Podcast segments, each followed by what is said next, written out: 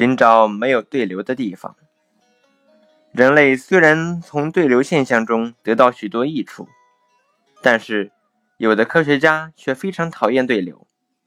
他们梦想着一个没有对流的世界，在这个世界中，也许煮不出鲜美的汤，但是对于科学研究来说却十分有价值。对流扰乱科学家的工作，例如在制药工业中，困难的是在药物的提纯上。最难排除的杂质是那些和药物分子极其相似的分子，它们是如此的类似，以至于用化学的方法不能分离，所以经常采用电泳的方法。什么是电泳呢？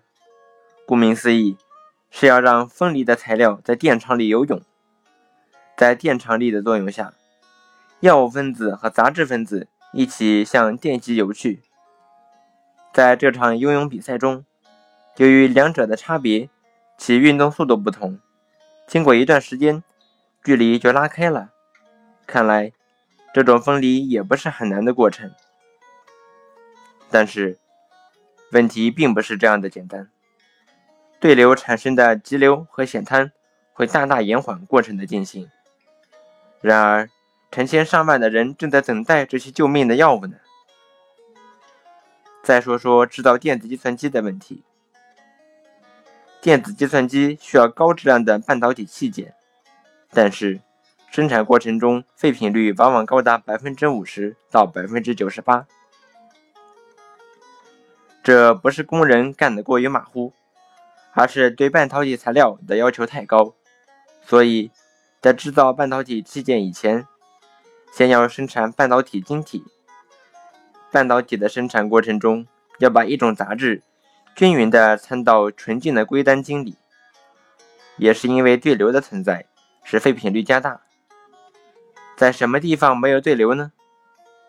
在地球几乎没有办法消灭对流，因为产生对流的一个重要原因是重力的存在，有重有轻就会产生对流。随着航天技术的发展，科学家想到了太空环境中只有微重力，几乎没有重力，所以也就消除了对流现象。由于太空中是微重力环境，药物的提纯速度比地面可以提高四百到八百倍，纯度提高五倍。在太空中一个月提纯的药物，相当于在地面上的四十年。此外，太空中无菌。高真空、强辐射等地球上无法同时实现的特殊条件，对制药也提供了得天独厚的环境。因此，在太空中可以制造地球上难以大量生产的贵重药品。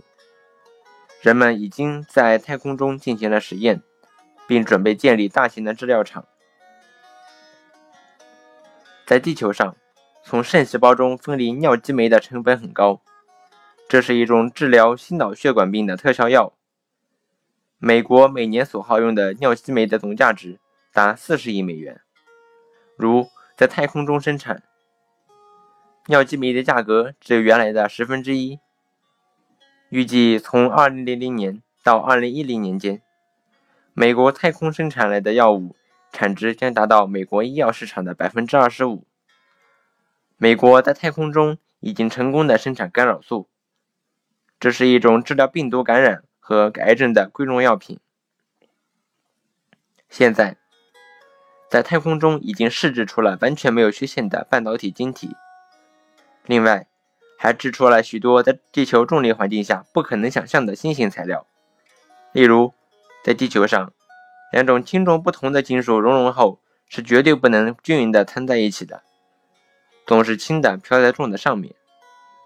但是，在太空中，由于没有重力，轻重不分，所以能把它们均匀地掺在一起，制成一种有超级强度的合金材料。在太空中，还可以制出能漂在水面上的泡沫钢板。这也是因为没有重力，气泡不会在钢锤里上浮。泡沫钢板既坚固又轻巧，是一种新型的建筑材料。类似的产品有很多。有的人曾经建议在太空中把石蜡和钢铁混在一起，你能提出一项好的建议吗？